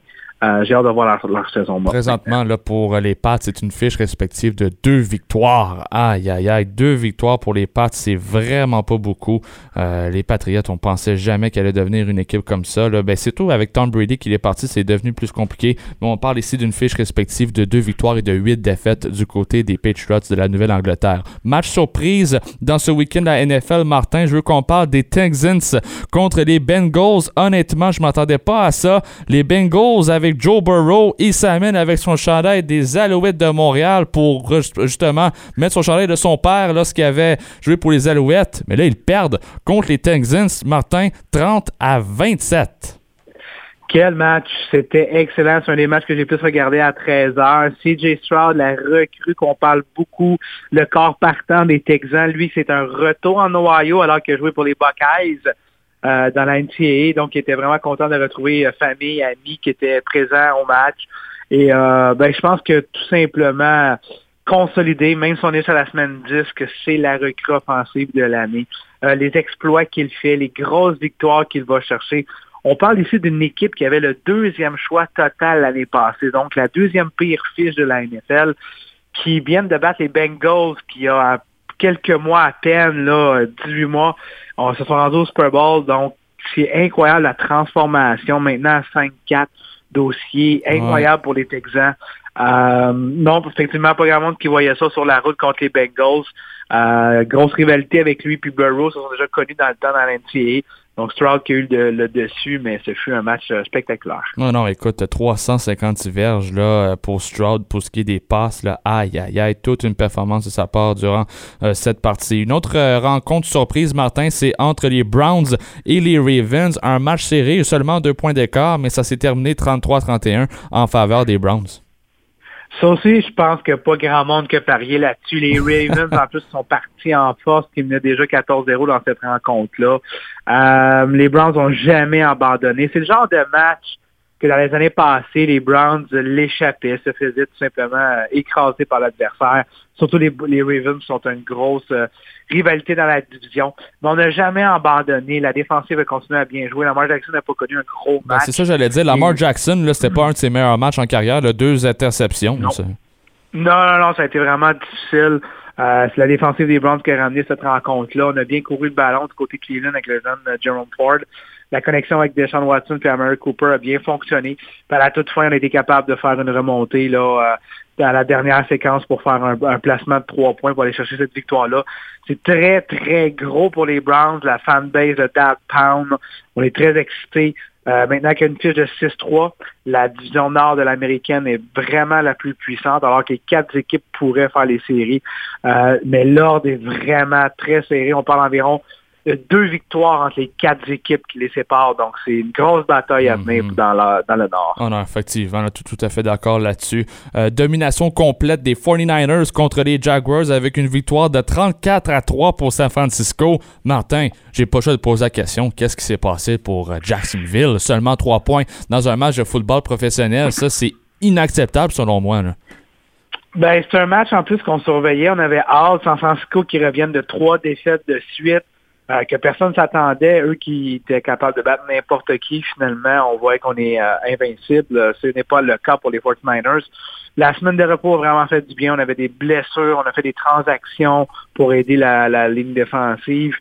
Puis tout le monde, tout le monde a cliqué, tout le monde était en santé, tout le monde voulait la chercher. On parle beaucoup des Jaguars, Trevor Lawrence, bonne année, mais euh, on voulait vraiment gagner sur la route. De cette façon-là, c'est assez incroyable, dominante. On retrouve les 49ers qu'on a vus en début de saison. Pour les Jaguars, c'est simple. Tu regardes même pas le vidéo, tu te dis, écoute, c'est un match à oublier. On est encore premier dans notre division. Par contre, il faut faire attention. Les Texans qui viennent d'aller la chercher à Cincinnati sont seulement un match de nous. Mais il n'y a pas grand-chose à apprendre. C'était que du négatif. C'est le genre de match que tu veux justement avoir pendant la saison pour te dire, écoutez les gars, euh, il faut il faut travailler encore plus fort. Là, c'est le long stretch de l'hiver qui commence décembre, janvier. C'est là qu'on veut avoir nos grosses victoires. Donc, on, est-ce que je suis inquiet pour les Jaguars? Pas encore. Non, non. Oui, c'est une C'est pas le volée, temps, là, encore. mais c'est le moment de se réveiller. Non, c'est sûr et certain, Martin. Puis écoute, lorsqu'on parle du carrière de Trevor Lawrence dans le dernier match contre San Francisco, on parle ici de seulement 185 verges de passe, deux interceptions. Vraiment pas un gros match pour euh, celui-ci. Euh, je veux qu'on poursuive avec justement le match d'hier soir, match du lundi soir dans la NFL, Broncos contre les Bills. Ça, c'était tout un spectacle, mon ami. 24 à 22 en faveur des Broncos. Puis en part de ça, eh bien, les Bills qui ont, décidé de congédier leur coordonnateur offensif, Ken Dorsey. Quel match du Monday Night Football. J'en parle beaucoup dans le podcast cette année. On est issu des spectacles qu'on a, des fameux matchs prime time. Ah ouais, puis là, c'était le temps, soir. Là, c'était le temps de le regarder. D'ailleurs, il y a eu 17,7 millions de personnes qui ont vu qu'on a Eh. regardé la rencontre, donc c'est le plus gros Night ouais. cette année. Puis tant mieux, parce que ça a été vraiment bon jusqu'à la toute fin. Euh, beaucoup de revirements, les Bills. C'est impardonnable. Une équipe qui se compétitionne année après année pour se rendre au Super Bowl. On pas réussi encore. Cette année, on craignait peut-être une petite euh, pente descendante. mais on est en train de la vivre. Après 10 semaines, un dossier de 5-5, ça va être très difficile de rentrer en série dans une conférence très serrée de l'américaine. D'ailleurs, de la cinquième à la treizième position dans l'américaine, il y a seulement deux victoires qui séparent toutes les équipes. C'est juste pour dire à quel point le dernier stretch va être assez incroyable. Tout le monde peut rentrer en série. Buffalo, qu'on les voyait premiers dans la division hier, encore une fois, quatre revirements. Hey, c'est beau être beaucoup bon, trop, beau avoir les talents, mais si tu donnes le ballon aussi souvent à l'adversaire, il n'y a aucune façon que tu peux gagner ce match-là. Mais le pire là-dedans, c'est que Broncos était incapable de marquer des points. Donc, les Bills ont été euh, là jusqu'à la toute fin. Josh Allen qui était un, cherché un, un touché au sol. Mais les Broncos qui s'en sont sauvés. Alors qu'on a tenté un placement à la dernière seconde, manqué de 41 verges. Mais il y avait 12 joueurs sur le terrain pour les Bills et non 11. Le- la pénalité qui tue, qui donne un 5 verges de plus et un autre essai de botter. Cette fois-ci, le botteur savait exactement où placer le ballon entre les deux poteaux pour aller chercher la victoire sur la route. Ouais. Les Broncos, qu'on riait beaucoup, qu'on se demandait qu'est-ce qu'ils ont fait là avec Sean Payton, qui avait un dossier de une victoire, six défaites, sont maintenant, depuis les trois dernières semaines, quatre victoires, six défaites, dont deux grosses victoires contre les Chiefs et les Bills. Est-ce qu'on voit la magie de Sean Payton alors que Russell Wilson est le deuxième carrière de la Ligue avec 18 passes de toucher? Ouais. Lui qui est peut-être en train de remporter le titre du plus beau retour après une saison très décevante l'année passée à Denver. Non, c'est ça et certain. Puis du côté offensif pour les Bills, ça n'a pas très bien été pour Josh Allen. On parle ici de deux interceptions, quand même une passe de toucher. Mais pour revenir au congédiement là, de euh, Ken Dorsey, lui qui est coordonnateur offensif, est-ce que tu es d'accord avec cette décision par l'organisation de Buffalo? Ben, ça prend un changement. Tu peux pas renvoyer les joueurs, tu peux pas renvoyer ton corps vedette. Euh, oui et non. Je dirais oui parce que l'offensive est tellement prévisible. Il n'y a pas eu vraiment d'ajustement comparativement à l'année passée. Euh, hier, pourtant, on courait très bien le ballon, mais on dirait qu'on forçait toujours le jeu par la passe. Euh, je comprends qu'on a un Josh Allen, mais on aurait dû courir encore plus le ballon. On avait une moyenne de 8 verges par course qui est vraiment solide dans la NFL. Euh, je pense qu'il a joué vraiment sa, sa carrière là-dessus Dorsey, qui n'a pas voulu continuer à courir à profusion, mais de lancer. Euh, donc, j'ai hâte de voir ce que ça va donner dans les semaines à venir. Euh, seul le temps va pouvoir nous le dire, mais ça prenait absolument un changement. Mauvaise nouvelle pour l'organisation des Cowboys de Dallas. On parle maintenant actualité NFL. La saison du secondaire Vanderheesh est terminée, Martin. Oui, c'est un secondaire qu'on aimait beaucoup du côté des, euh, des Cowboys, lui qui a passé toute sa carrière avec euh, Dallas, qui était un, un genre de capitaine dans les secondaires en arrière. Euh, on le savait lors du repêchage a 8 ans, il y a toujours eu des problèmes de coût, malheureusement. Euh, c'est ce qui a- lui est arrivé encore cette année. Euh, donc, on parle même que sa carrière est en jeu. Moi, je pense malheureusement c'est la retraite. Euh, c'est un coup dur. On a quand même beaucoup d'éléments dans la défensive des Cowboys, mais j'ai quand même hâte de voir là, dans le dernier stretch puis en rentrant en série là, euh, comment que la défensive va se comporter, là, surtout en arrière. En terminant, Martin, euh, faut que je te pose la question. Il y a beaucoup de rumeurs qui circulent sur les réseaux sociaux à propos de ça. À quand le retour de Aaron Rodgers selon toi? Parce qu'on parle ici de mi-décembre pour son potentiel retour sur le terrain. Quand même, c'est dans un mois, Martin. On peut y croire, là? C'est assez incroyable, honnêtement. Juste qu'il revienne à son âge d'une déchirure d'achever de cette façon-là, à quatre mois après maximum. Euh, ça fait aucun sens dans ma tête, mais écoute, s'il est capable, tant mieux. Moi, je me dis qu'Aaron Rodgers à 70-75% reste meilleur qu'un Zach Wilson à 100% de toute Oh. façon.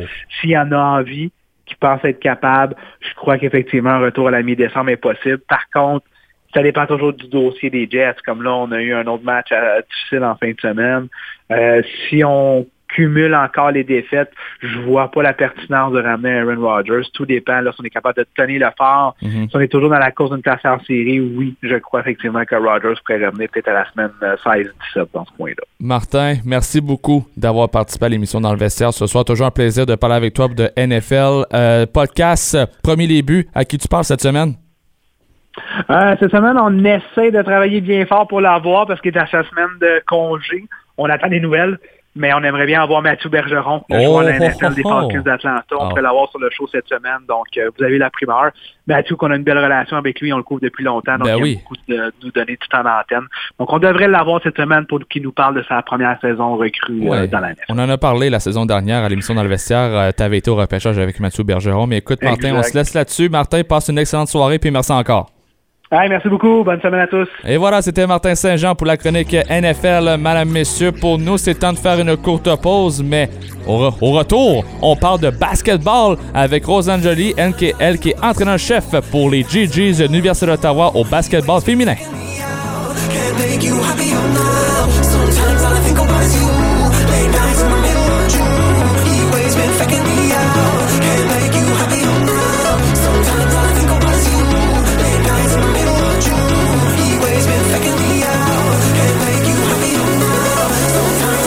Devenir membre d'Unique FM, c'est d'abord croire en sa mission. Par votre adhésion, vous apportez un soutien concret à notre station, qui en votre nom peut contribuer au rayonnement et à la vitalité de la francophonie en milieu minoritaire. Que vous soyez entrepreneur, un organisme communautaire ou un auditeur fidèle, inscrivez-vous dès maintenant. Unique FM, c'est votre place.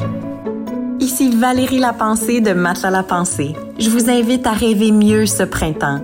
Rencontrez l'un de nos experts qui vous conseillera le matelas parfait pour vous, qui en plus est fabriqué ici, chez nous. Que ce soit pour votre chambre des maîtres ou pour celle de vos enfants, il y a un matelas La Pensée qui conviendra à vos besoins.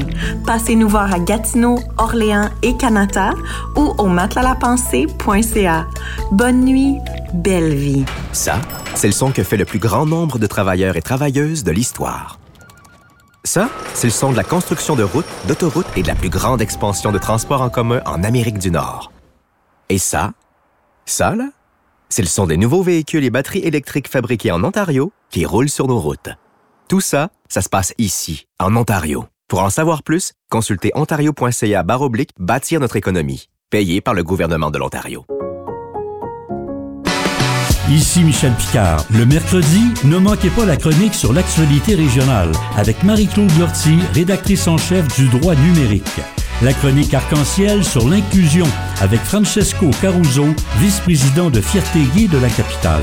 La chronique sur le mieux-être avec le psychologue Yannick Mayou. Place 94.5 avec Michel Picard, dès 15h du lundi au jeudi au 94.5 Unique FM. Aussi disponible sur l'application mobile Unique FM.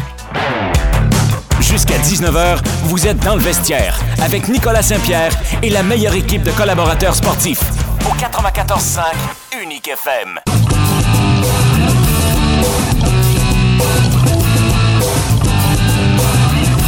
Salut, ici Tristan Luneau. Vous êtes dans le vestiaire avec Nicolas Saint-Pierre. Tristan Luneau, lui qui est présentement avec San Diego, l'équipe, le club école des Ducks d'Anaheim dans la Ligue nationale de hockey. On souhaite euh, un bon succès avec euh, Luneau dans la Ligue nationale de hockey, lui qui est un défenseur, un ancien joueur des Olympiques de Gatineau, âgé de 20 ans. Alors, allons rejoindre tout de suite, au bout du fil, Rosanne Joly, elle qui est entraîneur-chef pour les GGs de l'Université d'Ottawa au basketball féminin. Salut Rosanne, comment vas-tu? Allô, Michael, ça va bien, toi? Oui, ça va bien. Écoute, deux victoires en deux matchs pour ton équipe. Écoute, quoi de mieux être fier de sa formation? Je veux qu'on revienne sur la victoire contre l'Université de Windsor. Victoire de 74 à 58. Une belle, une, vraiment une bonne rencontre là, pour ta formation. Oui, c'est ça. Ben, ça faisait en fait plusieurs matchs qu'on était euh, euh, dans le côté là, de fait là, malheureusement avec euh, un manque de, de- avec des blessures là, de notre meneuse principale ainsi qu'une autre euh, une, de notre cinq partants. Euh, puis euh, Natsuki était finalement de retour, donc Ouais. euh, c'est bien d'être euh, de retour du côté euh, euh, du côté des, des victoires là, finalement. Puis j'espère qu'on va continuer de cette direction-là. Effectivement, le 17 points avec pour euh, Natsuki, là, quand même pas piqué des verres. Euh, Natsuki, euh, 17 points dans cette rencontre contre, contre Windsor qui s'est terminée 74 à 58. L'autre match, eh bien, c'était le lendemain contre l'Université de Western et on, on enfile, on remporte un, un autre match, victoire de 67 à 54. Qu'est-ce que tu as aimé de ta formation avec euh, deux matchs en deux jours quand même? Ouais, ben, je trouve que le score ne représente pas bien, pas tant là, contre Western, notre, euh, notre performance.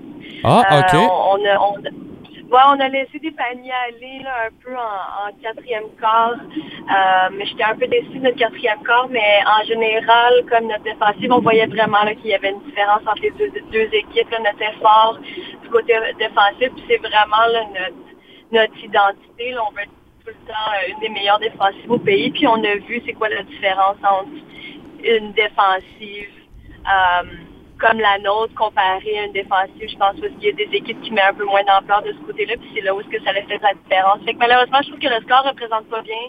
Euh, le match, on a vraiment bien joué, puis on aurait pu gagner par plus, mais ça reste que c'était une victoire d'équipe, puis on est quand même satisfait du résultat. La joueuse Mélina de euh, Lulio, c'est elle qui a joué le plus de temps sur le terrain avec un 30 minutes. La meilleure pointeuse, 20, 20 points.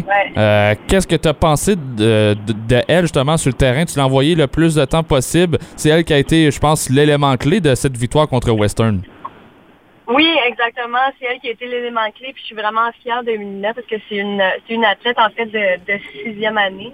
Euh, faut pas oublier qu'on a encore des athlètes là, qui ont vécu l'année euh, de la COVID. Ok. Euh, Mélina qui est en train de compléter sa deuxième année de maîtrise. Euh, donc c'est pas c'est pas une athlète de de, de talent athlétique, euh, mais c'est une fille qui a travaillé tellement fort puis qui comprend la game du basketball. C'est comme ça qu'elle est capable de marquer. Euh, c'est pas, on, ce sera pas une habitude. Puis aussi avec euh, avec Mélina, elle aura jamais comme moyenne 20 points par match, mais euh, mais contre des équipes un peu plus faibles, comme contre Western, est capable de contribuer de ce côté-là. Puis ça fait bien, ça fait du bien de temps en temps de le voir. C'est quoi l'effet pour une entraîneuse comme toi ou l'impact de tes joueurs de remporter deux matchs de suite comme ça à l'étranger?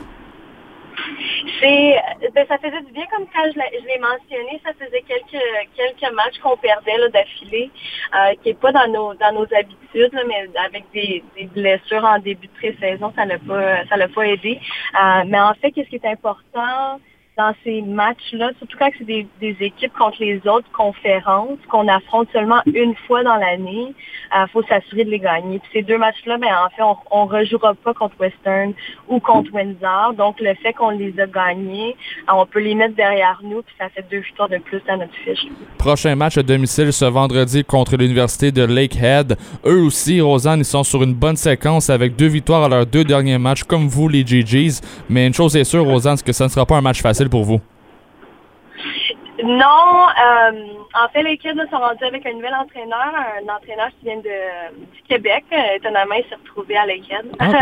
Euh, mais C'est ok. un entraîneur- mais c'est un entraîneur qui a été un entraîneur adjoint avec euh, Guillaume Giroux à l'Université Laval. L'Université Laval qui ont toujours un bon Ah, euh, programme ah. de basketball féminin. Euh, fait que j'imagine, là, j'ai pas encore commencé à regarder l'équipe, je fais ça ce soir, mais j'imagine qu'on va souvent voir les mêmes concepts qu'on voit à l'Université Laval.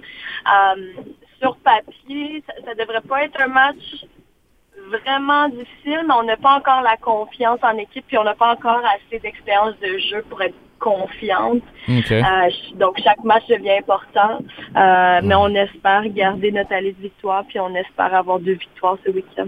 Pour samedi, ça sera un autre match à domicile, cette fois-ci contre les Badgers de l'Université de Brock. Fiche de 2-1 présentement cette saison. Est-ce que ça sera difficile d'aller chercher des points dans une situation de 2 en 2 encore ce week-end? J'espère pas. J'espère encore là, pour continuer à bâtir notre confiance puis à aller chercher un peu plus de, de respect du restant du Canada parce qu'on a perdu des matchs qu'on n'aurait pas dû perdre en pré-saison. Euh, je pense qu'on on veut juste continuer à grandir puis continuer à bâtir sur ce qu'on a accompli la fin de semaine dernière. Euh, encore là, si on joue de la même façon du côté euh, défensif puis pas permettre les équipes de marquer plus que 50-60 points, on, on devrait être en bonne position de gagner les deux. Est-ce que c'est difficile pour tes joueurs de jouer deux matchs en deux journées comme ça ou ils sont habitués? Oui. oui. la réponse, c'est la réponse honnête, c'est oui. C'est, c'est vraiment pas facile. Euh, l'objectif comme entraîneur, c'est d'essayer le plus possible de, de, de, de donner des repos là, dans, lors du premier match. Fait que Ouais. c'est le, le plus qu'on peut euh, performer le vendredi. Euh, puis offrir des, repos. Là. On peut pas jouer, exemple, Mélina 30 minutes. Euh, le mieux que c'est pour le match du samedi, mais des fois, c'est pas quelque chose qu'on est capable de contrôler. Euh, puis Natsuki ou, ou notre 5 partants, ils se retrouvent à jouer des 35 minutes. Oui, c'est vraiment difficile. Je pense pas qu'on le, public conceptualise, vraiment à quel point c'est dur physiquement.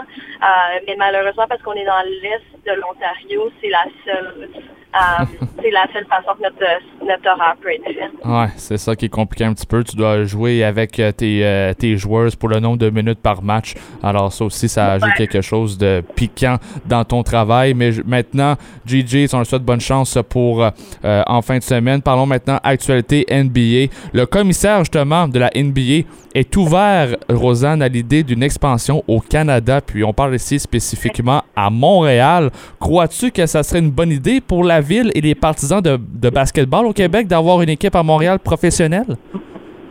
Ah, c'est sûr. Puis ce serait vraiment plus accessible euh, aussi, parce que là, euh, Toronto, c'est la seule équipe canadienne. Effectivement. Euh, je, pense que, comme les Québécois, on a quand même démontré qu'on est, on, on supporte le sport, on, on supporte nos équipes locales.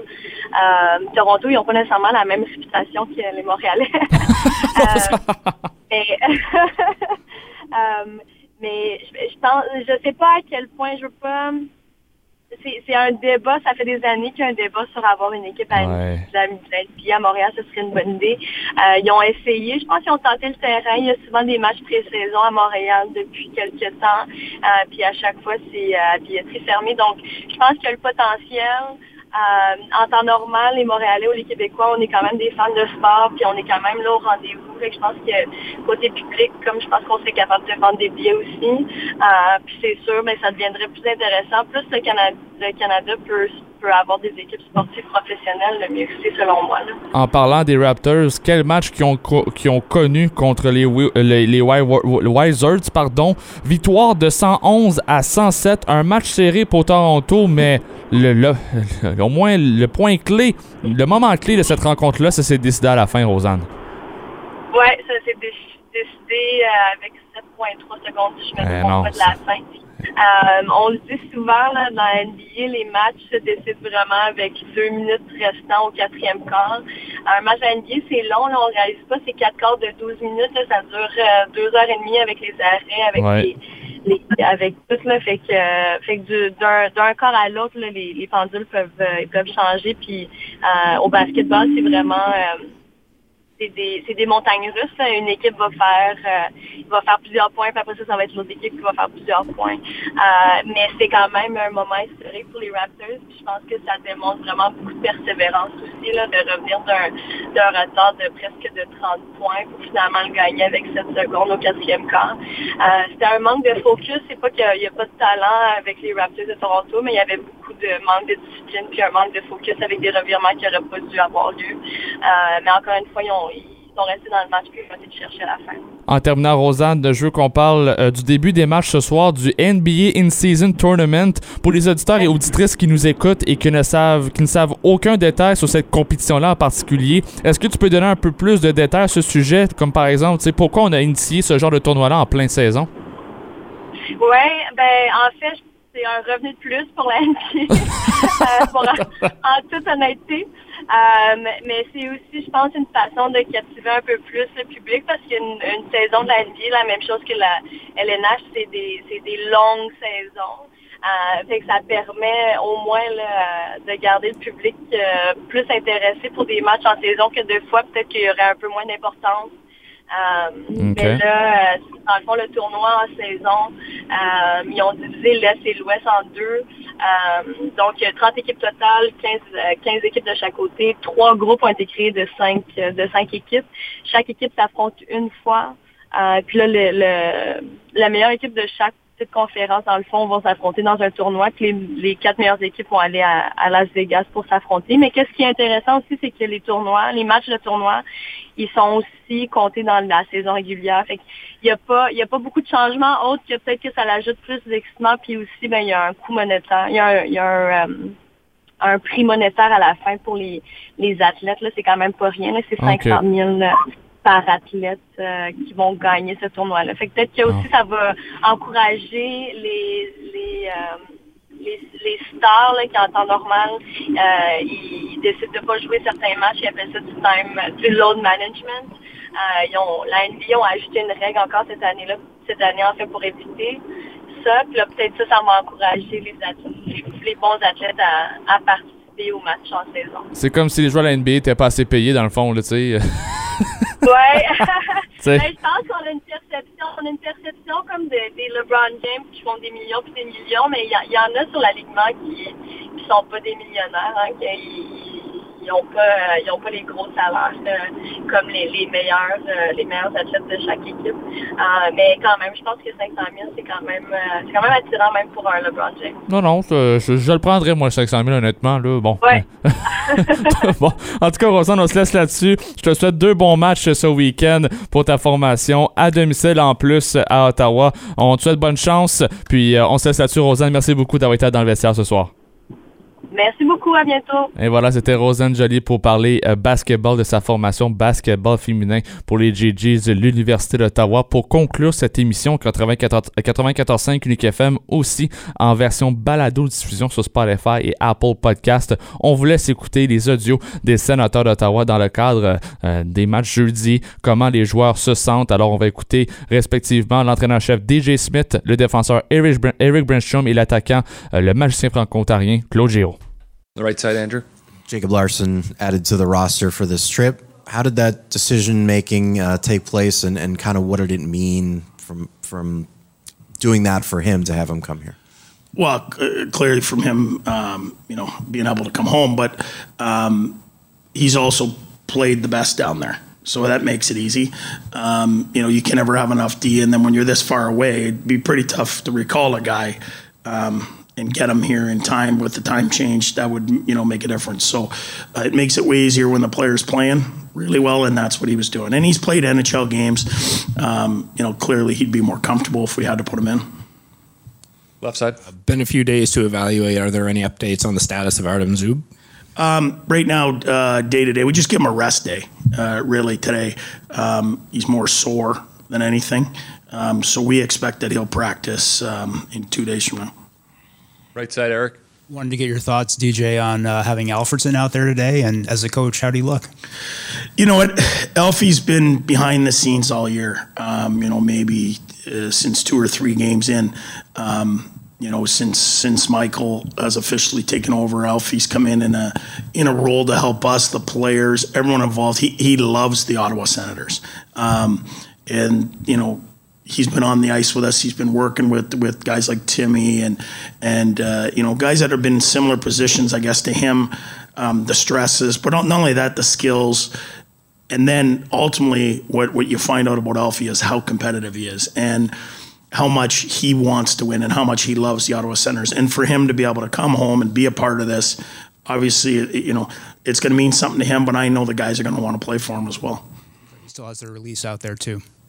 Yeah, you know what? There was early on we had some we lost some players. Um, you know, we had some salary cap things, and and and Alfie had to fill in on a couple drills on the point. He looked pretty good. Um, he, I had heard how competitive he was.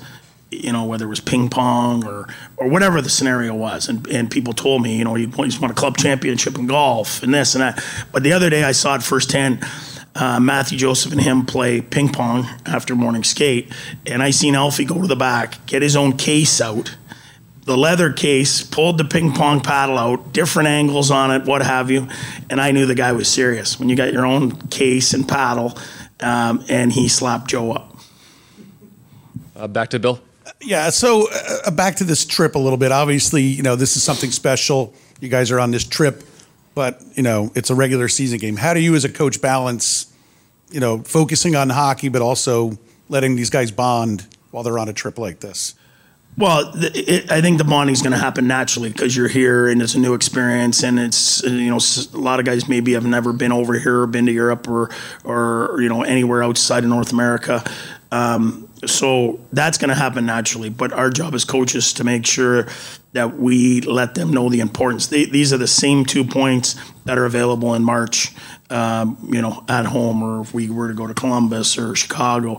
So I think you got to wrap your head around that and not, you know, think this is like an exhibition or a, or a, you know uh, a showcase kind of thing. This you know you can enjoy that for a minute or two here, but when we get to practice in two days from now, we got to be serious because I know that the, as good as the Red Wings are playing, they'll be ready. DJ had said that uh, Larson had been playing well, uh, which made the decision to call him up easy, uh, pretty easy. But what do you think about this opportunity for him being able to make this trip and be here in Sweden? Yeah, it's uh, awesome. We we work out together during the summer, so uh, we were hoping we get to go the, on this trip together. Uh, a great guy. We yeah, he's close to me, so it's uh, really fun for him, and yeah, it's uh, I'm excited for for him too. On the left side, standing up.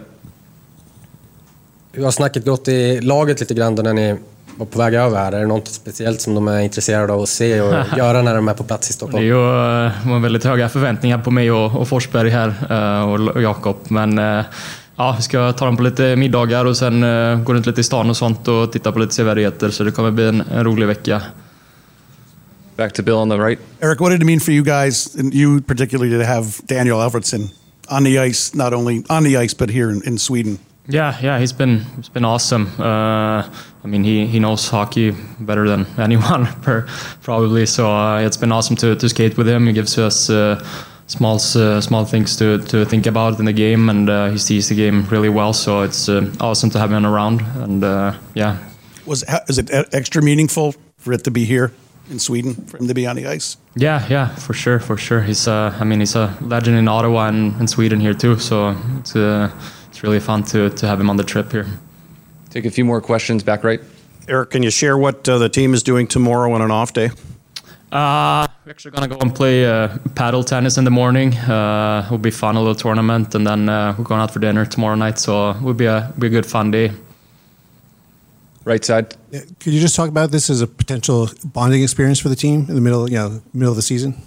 Uh, yeah, yeah. I think it's uh, it's gonna be an awesome week to get together. Uh, I mean, travel over overseas and just hang out with the team and and uh, play games and have fun. So I think it's uh, a good good thing for us this week. Et voilà, c'était les audios de DJ Smith et d'Eric Brenstrom. Malheureusement, pas assez de temps pour écouter le magicien franco-ontarien Claude Giroux, mais je vous remercie, remercie chère auditeur et auditrice, d'avoir été là au 94.5 Unique FM en direct ou, si- ou sinon en, vers- en version balado-diffusion euh, Spotify ainsi que Apple Podcast. On remercie nos invités Nicolas Saint-Pierre, Renaud Lavoie, Luc Chénier. On a parlé avec Nicolas Monette, euh, Martin Saint-Jean ainsi que Rosanne Joly. Je vous remercie à tous et à toutes d'avoir été là et merci à nos invités. On se reprend demain dès 17h30 au 94.5 Unique FM avec Nicolas Saint-Pierre à l'animation. Sur ce, bonne soirée tout le monde. Faites attention sur les routes.